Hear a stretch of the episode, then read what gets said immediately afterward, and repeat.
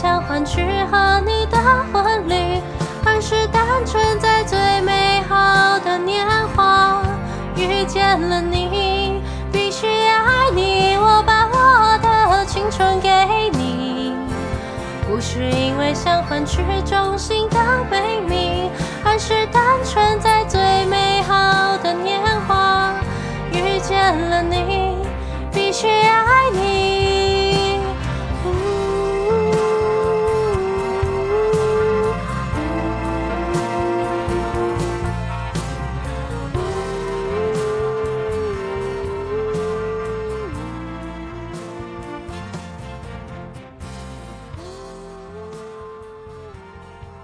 友，大家好，欢迎回到为你点歌，我是海苔熊。刚刚大家听到这首歌是 KP 所演唱的，《我把我的青春留给你》，是好乐团的歌曲。在 KP 还没有加入我们节目之前，其实之前我在女人迷写这个专栏的时候，有人也点过这首歌。那时候他描述的是他投入一段关系里，可是已经隔了这么长的时间，最后这个关系是没有结局，他觉得非常的可惜。好像浪费了很多的青春回忆在对方身上。那今天点播的这个伙伴叫做 A，A 他的故事其实跟我们先前的故事完全不一样，所以我想说再给这一首歌一个机会，然后也让 KP 来唱唱。那 KP 在唱这首歌的时候，他觉得那个 key 是很不容易唱上去的，他甚至降了非常多个 key 才有办法唱得到。那我在听这首歌，我不知道大家有没有跟我有一样的感觉，是觉得有一种很辛苦的感受。我原本想说，哇哦，这个很辛苦感受到是哪里来？但后来我仔细的听了歌，然后再回到 A 写来的信件，我终于知道为什么会有这个辛苦了。因为大家等下听到他的信件，也会知道那中间的辛苦可能不是用言语能够描述的。在我们这个节目里面，其实回顾了许多不同的伙伴寄来的信件，然后这些信件里面的故事好像很少有快乐的，蛮多都是一些悲伤、负面的故事。但也有人说，在听这些故事的时候，得到了许多的力量，甚至有人在听故事的时候，想到了自己有关的一些回忆，然后因此觉得被疗愈了。那这个故事也是相同的，你在听的时候，可能会有一种感觉是：天哪，A 怎么会这么辛苦？A 怎么会遇到这种事？但同时，你也会很佩服他，能够有勇气的去走这条路。在念 A 的故事之前，我想要给大家一点点先备知识哈，就是提一个概念，这个概念叫做梦魇症。梦魇症的意思就是说，你每天晚上都会做很难受的噩梦，然后那个噩梦可能会影响到你的睡眠，甚至是隔天的精神。然后你一个礼拜可能有三到四天都会做噩梦，所以你几乎有三到四天的白天都是精神很差的。剩下的三四天虽然没有做噩梦，但因为前几天都睡不好，所以也精神不会太好。那这样的状况可能持续一段非常非常长的时间。我知道有些朋友是长期失眠，然后需要靠安眠药才能够入睡；也有一些朋友是睡得很浅，然后很容易就被惊醒；还有一些朋友是入睡困难，在睡觉之前会想东想西想很久。但我觉得梦魇症跟前面这三种都不太一样，他们是可以睡得着，但只是在睡觉的过程当中，这个梦境是非常困扰他们的。你可以想想看哦，你白天就已经过得很辛苦了，要工作，要念书。可是晚上你却又要听到或者是看到那些画面，是你觉得很难受、很不舒服的，有鬼在追你啊，或杀人魔啊，甚至是呃一件事情没有完成，然后你会觉得不断的被谴责等等。那我刚刚会说听到跟看到的原因，是因为梦里面有些时候你不会只有视觉上面的感受，甚至有的人会有听觉的感受，或者是你会有呃气温啊、气氛的这些种种感觉。还有一些人会跟我说，他可以感觉到在梦里面他是坐着、站着或是在跑步。那如果你有这种长期梦魇症的情况，我也会建议你寻求一些专业的协助，不论是去看睡眠相关的门诊，或者是找心理师聊聊你的状况，或许可以找到一些蛛丝马迹，然后协助你在晚上睡眠的时候可以有比较好的睡眠品质。所以今天我也跟大家谈谈有关于睡不好，尤其是做噩梦这件事情可以怎么办。那我找到了一些资料可以提供给大家参考，但我还是希望大家可以去找专业人员来做协助。那结合今天这个 A 写来的信件，一起给大家建议。现在我们就稍微找一个比较舒适的位置，你可以调整你的姿势，然后调整你的呼吸，把你的注意力放在你的胸口起伏。你可以轻轻闭上眼睛，你也可以让你的身体靠在一个觉得舒服的地方。我们要来听今天 A 写来的信件。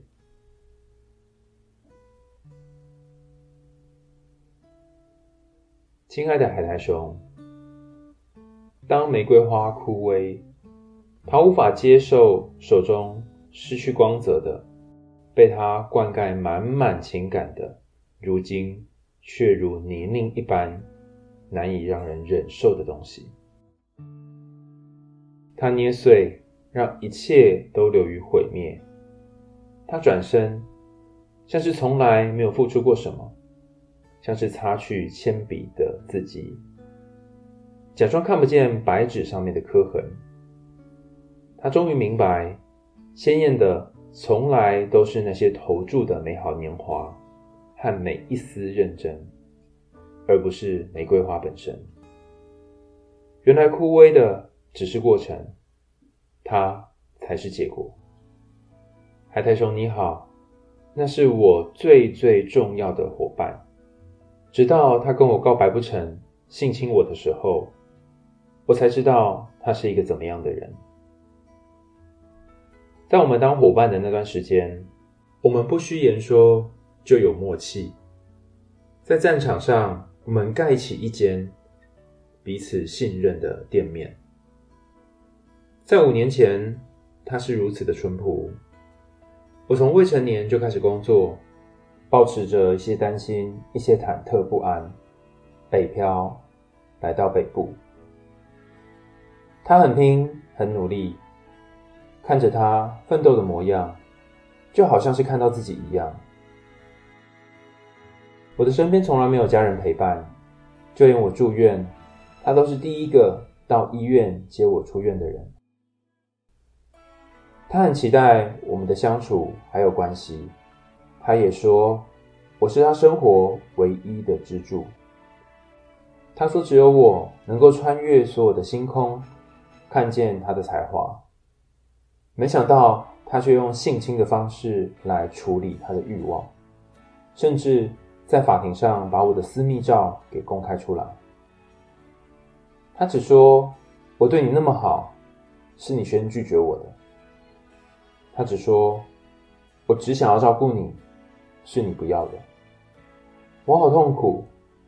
我被最信任的伙伴性侵之后，他还在业界散播谣言。我真的不晓得该怎么办。亲爱的海苔熊，我想知道我要怎么做才能够穿越创伤的痛，去拥抱、疗愈自己的伤口。我常常跟自己说，都是我不好，早知道就不要认识他。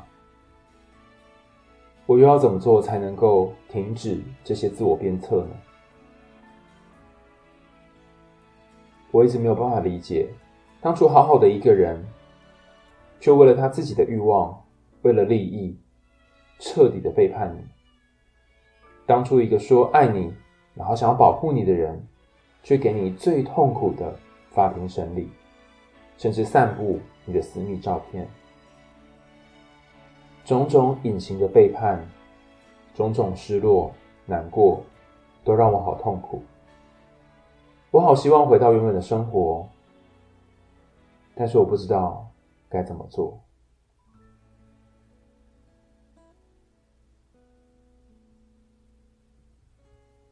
这是来自于 A 的信件。我想跟 A 说，知道你和他之间发生的事情，我觉得非常的难过，甚至我觉得你非常勇敢，愿意跟大家分享你的故事。在你的文字当中，描绘了你所承受的那些痛苦以及背叛。现在你身上所遭遇到的许多情绪和感觉，是经历许多类似经验的人都会有的正常现象。所以，请不要过度的苛责自己。我也想让你知道，发生在你身上的事情并不是你的错，他所做的事情是完全不能够被接受的，他需要对他的行为负起全部的责任。在这个时候，专注于自己的身上，专注于你目前可以做的事情是很重要的。我相信你这时候会有很多的自我怀疑，会有很多的自责，这也是创伤经常会出现的反应。甚至是你会想起他说的那些话，他会说他是因为爱你才这样做的，他会用一些非常没有道理、没有逻辑的话。你当然也知道没有道理，可是不知道为什么有些时候就会被这些话语给卷进去。我想说，如果你也有这样的感觉，或是你也被卷进去，这也是很正常的。想想看哦。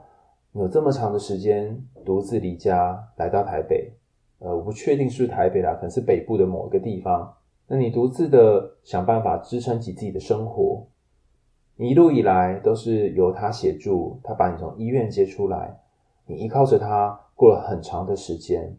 你以为他是一个可以就此陪伴在你身边一起打拼的好伙伴，可是最后却面临这么巨大的背叛，会有这些怀疑，会有这些。自我苛责是很常见的，因为你可能会想的，我为什么当初要相信这个人？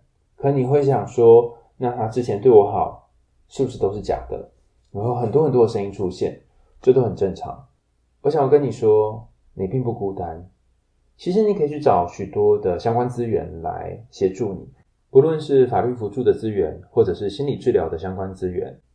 过去这段经历。改变了你，也改变了你跟他之间的关系，但这并不代表这一切就走到了尽头。你或许会用一个新的身份来开启接下来的人生，他可能无法再跟你走接下来的路了，但也不代表你得要孤军奋战，因为或许会有其他人进来，有别人协助你。请一定要记得一件事，就是你不是独自一人。我之所以要重复这段话的原因是，有些时候，如果你很小就离开家，如果你最信任的朋友背叛你，你就会发现自己好像很难再去相信别人了。这个相信是指把你内心的事情、把你的情绪、把你发生的种种经验都交托给对方，因为你会担心，如果告诉了他们，会不会有一天这些会变成他们来操控你的把柄？再加上过去的这么长的时间，你都是靠着自己在生活，很可能你也会觉得，诶，我应该不用靠别人就可以过日子了吧？所以我在猜，就算发生了这么严重的事情，你很可能也是自己一个人撑起所有的法庭审理啊，或者是心理上面的调试。但如果你把这些种种的东西都扛在自己的身上的话，到最后你就会有一天会爆炸，甚至会扛不住，因为每个人的能力都是有限的。接受自己的有限，并不代表你是一个没有用的人，反而因为你发现了自己的有限，未来才有可能变得无限。听起来很像是心灵鸡汤干话，但因为很多时候我们会忘记了自己也是一个人，自己也是一个需要被关心跟呵护的人。先前这五年的时间，有他的帮助，有他在你身边，你会觉得不论是工作或生活，好像有一个得力的助手，两个人一起携手前进。所以我猜你应该很清楚，可以感觉到有人协助你一起做事的那种感觉是什么。如今这个人背叛了你的信任，他不再像以往一样可以变成你的战友了。但这并不代表你不能够再找下一个战友。你在信件里面问我说，要如何才能够疗愈这个创伤带来的痛苦，甚至是他有可能会在相关的群组，在不同的地方都会说你坏话。我只能说，这真的非常非常的痛苦。尤其如果你们在同一个行业里面工作，认识一些相同的朋友，这些朋友可能不见得会相信你说的话，可能反而还会相信他说的话。也因为这样，你可能不晓得能不能够跟别人讲你内心真实的感觉，甚至你不晓得有谁是站在你那一边的。过去有一些有关于熟人性侵的研究发现，如果性侵你的对象是你所熟识的人，是你在生活圈里面会遇到的朋友，你可能会很担心，把这个事实讲出来之后，朋友圈里面的人会不会相信你所说的话？你可能会担心，讲出来以后，你和对方之间的关系会不会因此而转变？所以，相较于那些行为人是陌生人的情况下，如果当初性侵你的人是熟人的话，你更可能会犹豫不决，把这件事情藏在心里，避免更多的麻烦。因为在悲剧发生之后，你已经对人产生了极度的不信任。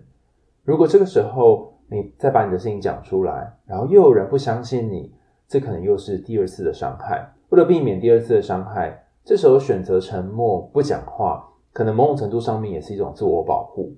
但我觉得你很勇敢的地方是你愿意直球对决，去面对你们两个之间因为诉讼、因为出庭可能产生的种种改变。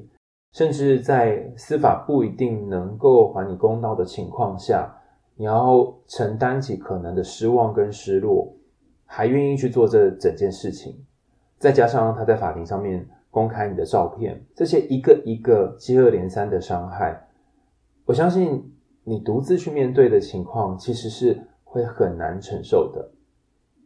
所以我会觉得，如果有人可以陪你一起走这一遭，不论是心理师、社工，或者是其他的朋友，可能会让你在走这条路的路上变得比较顺利一点点。那这当然也不是只有我个人以为啦哈。研究发现，性侵的受害者如果有家人跟朋友的支持，比起没有支持的组别，他们的心理适应还有后续的身心状态也会变得比较好。那其中有一点特别有趣，该研究发现，在被性侵之后，这些受害者很明显的会对自己的自信有剧烈的下降。你可能会觉得自己是不是不够好，自己是不是很烂，自己是不是没有办法保好好保护自己，是不是世人不明等等，这些跟自我价值、自我概念有关的东西，全部都会冒出来。但如果这个时候有朋友是支持你的、挺你的，那你至少对于自己的自信就会有稍微多一点点的提升，不会有那么多负面的。然后把自己卷进去的想法在其中。然而，如果真的没有朋友可以协助你的话，请你一定要寻求专业的协助。我和 KB 一直在想，你为什么会点播这首歌？让我仔细的重新看了一下歌词前面的那主歌的一段文字，突然觉得好贴切哦。原来你在意的或许不是副歌的部分，应该说或许不只是副歌部分，更多的。可能是主歌前面的那一整段，我念一下歌词。歌词里面说：“我不是不能没有你，只是喜欢有你。如果有天你离我而去，我不会没了自己。曾与你活过的生命，与你共存才有意义。”这段文字我把它理解成是你对于你从今而后的关系的一种期许。以前你的日子是有他会更好，但没有他也没关系。你可以走接下来的日子，就靠你自己。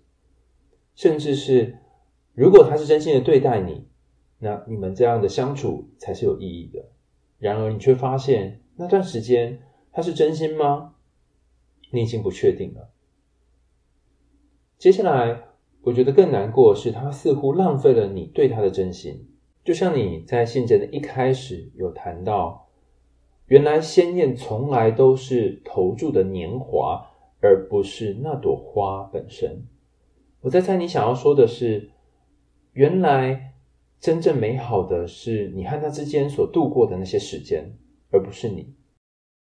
甚至这整个过程当中，你最后只换到了一个枯萎的结果。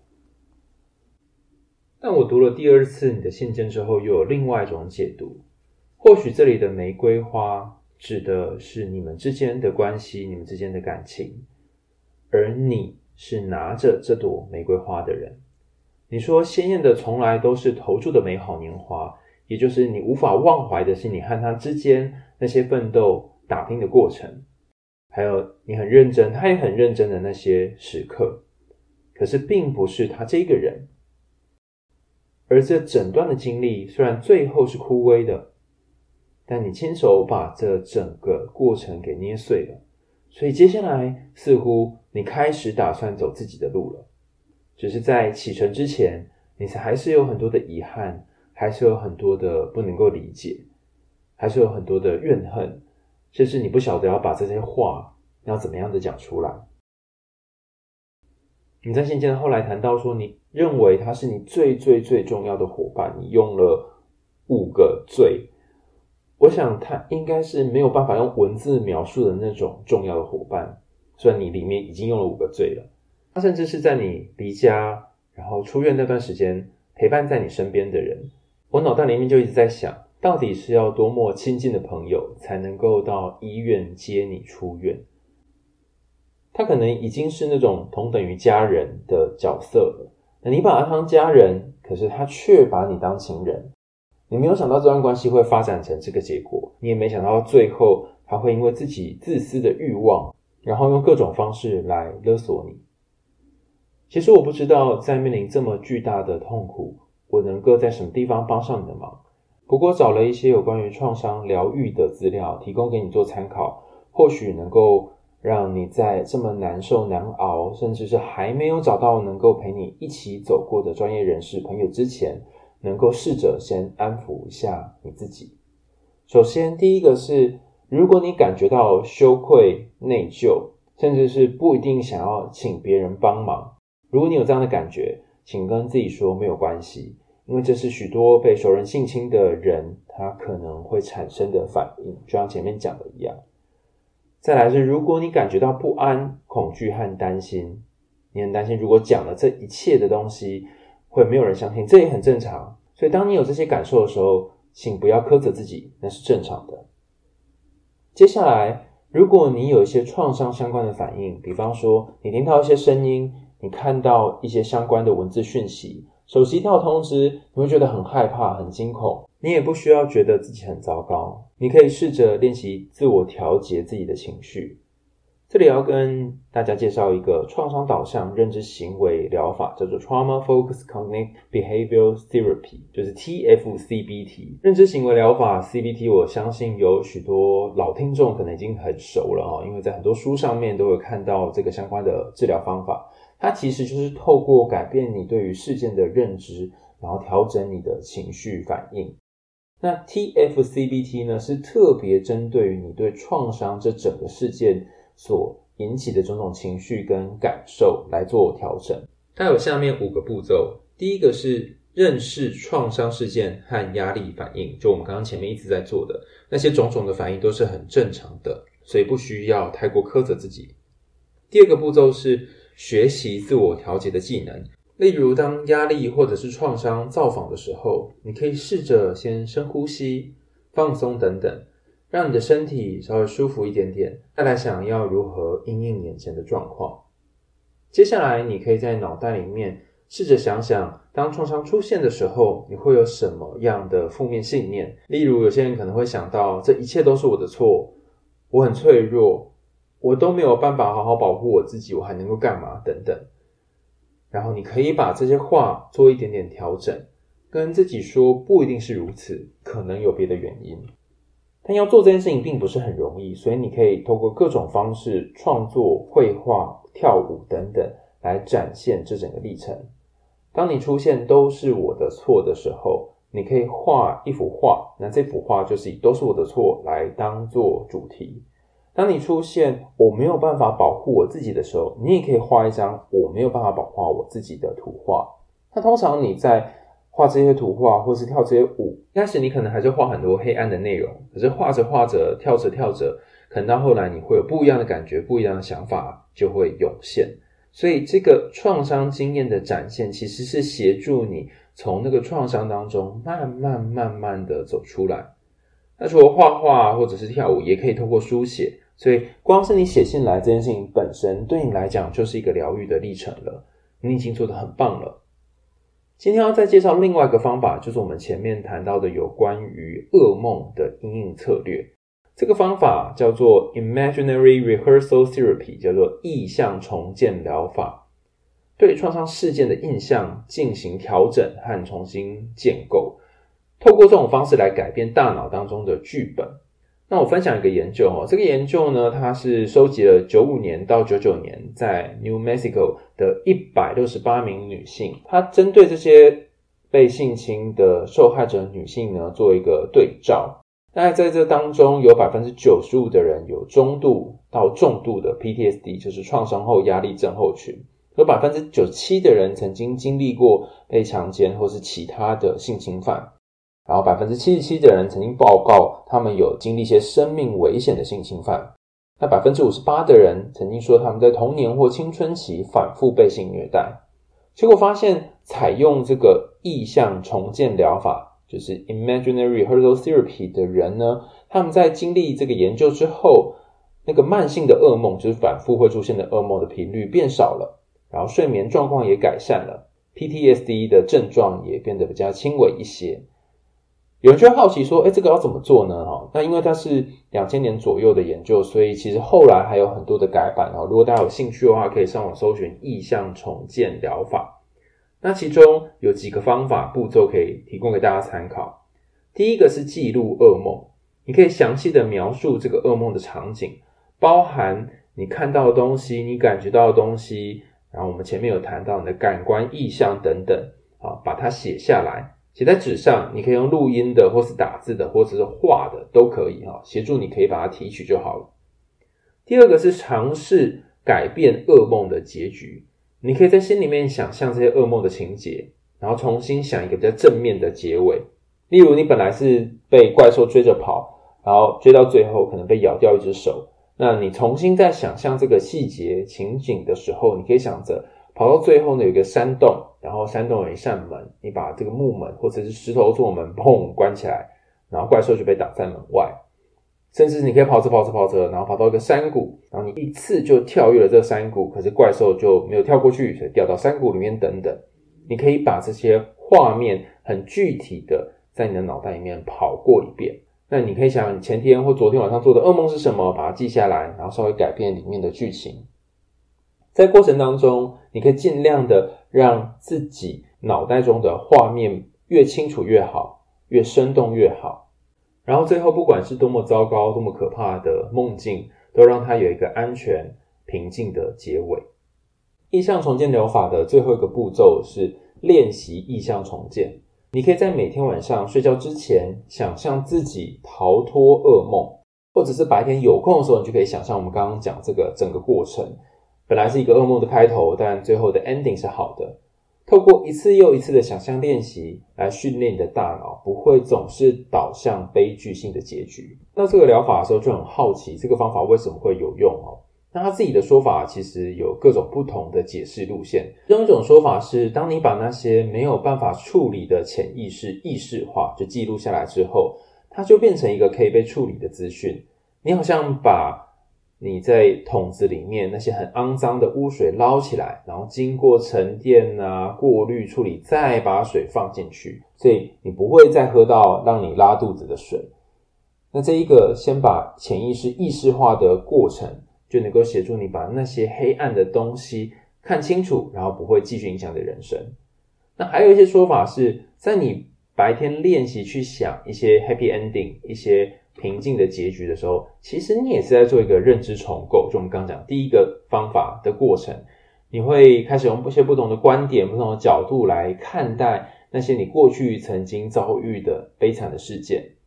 你可以比较有弹性的去面对脑袋里面出现那些声音，你不会被一个既定的、固定的结局给绑住。所以白天这个去想象正面结局、平静结局的练习也是非常重要的。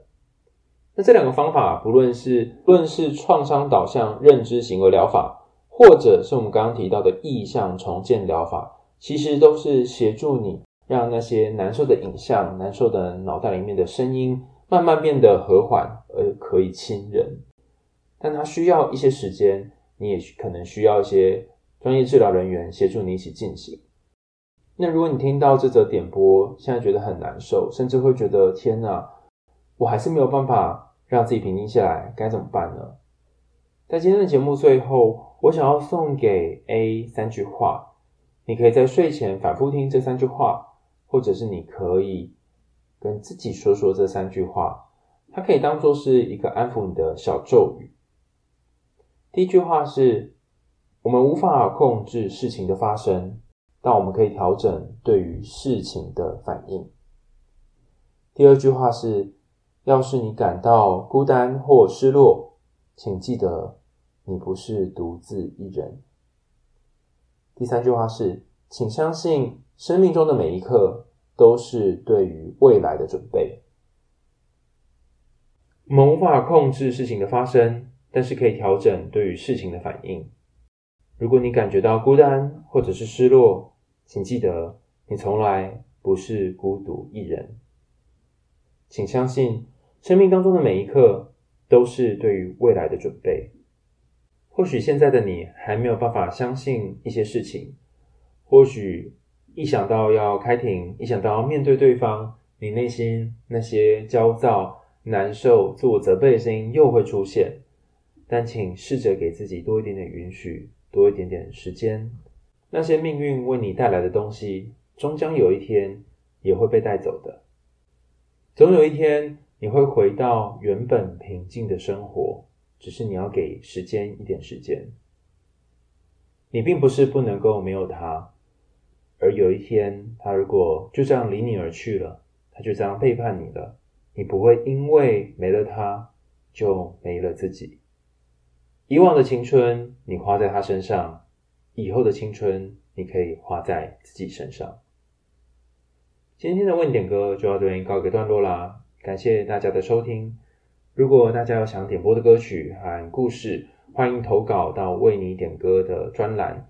你可以看节目下方有一个连结，你可以投稿说我要点播。如果你还不晓得你要点播什么样的歌曲，你可以说我请 KP 帮我点播，然后 KP 就会帮你想一首歌。在节目的最后，让我们一起来听听 KP 所唱的好乐团的《我把我的青春给你》。我们为你点歌，下次见喽，拜拜。我不是不能没有你，只是喜欢有你。如果有天你离我而去。我不会没了自己，曾与你活过的生命，与你共存才有意义。所以不要浪费我的真心，因为那是最纯粹的感情。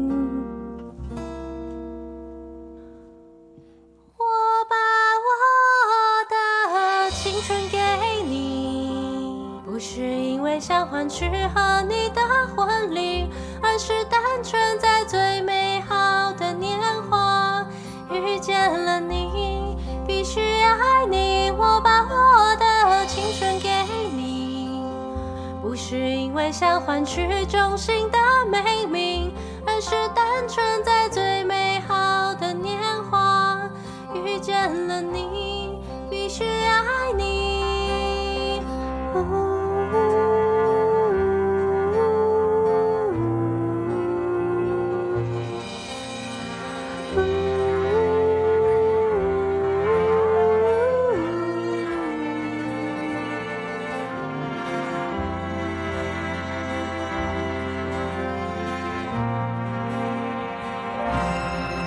曾为你活过的生命，与你共存才有意义。所以不要浪费我的真心，因为那是最纯粹的感情。我把我的青春给你，不是因为想换取和你的婚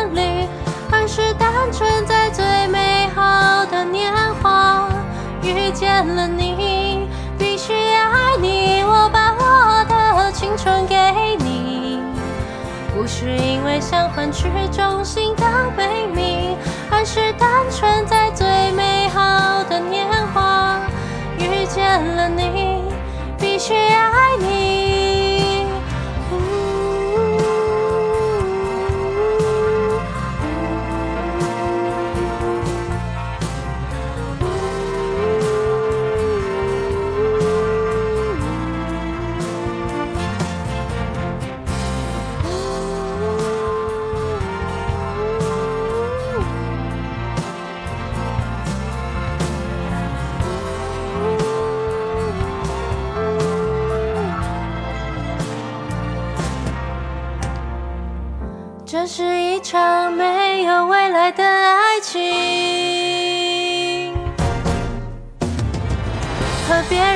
想的爱情，这是一场没有未来的爱情，不纯洁也不